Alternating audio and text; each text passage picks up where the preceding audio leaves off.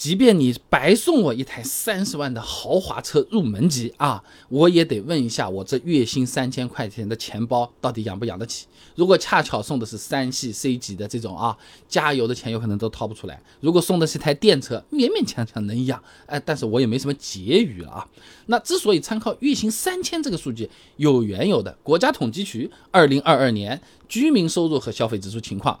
二零二二年全国居民人均可支配收入三万六千八百八十三块钱，算下来每个月就是三千块钱左右。二零二二年全国居民人均消费支出两万四千五百三十八，平均每个月的开销两千块钱左右，去掉开支剩下每个月差不多一千。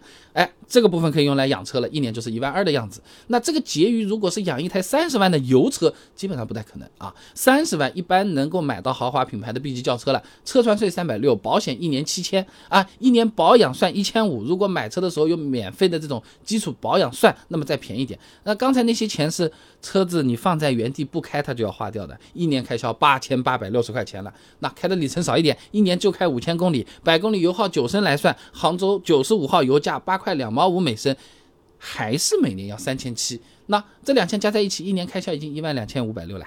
三十万的车子，你总不至于灰头土脸出门，全年不洗车吧？你偶尔洗洗车美容也是需要钱的。那你开出去，你的车子总不能举在手上，也是要停在车位的吧？高速费也要钱吧？全年不违章的人毕竟是少数吧？一年算下来一千五百块钱，真的不过分的。那全部加上去，一年开销一万四了，超出每个月一千块钱的结余了啊！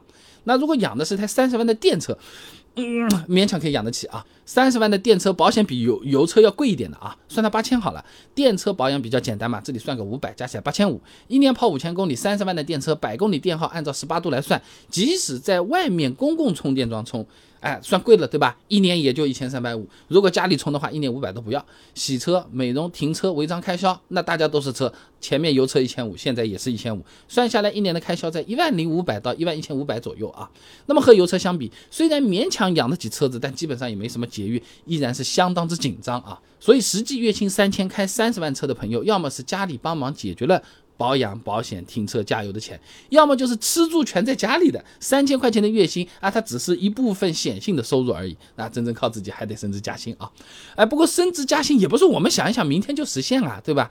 如果现在实实在在有一台很喜欢的三十万的车，而且养车的责任也在我们自己身上，其实是可以利用车子来获取一些额外的补贴的。你比如说啊，多加几个本地车友群，哎，呃，好一点的车子，周末不是还有组织跑婚车的吗？你三十万的车子出一趟。两三百块钱红包数，这个应该问题不大，说不定还能蹭顿饭啊，搞点喜糖什么的啊。一个月多蹭几次的话，需要一千嘞。车子嘛也是我们自己开，也比较放心的，对吧？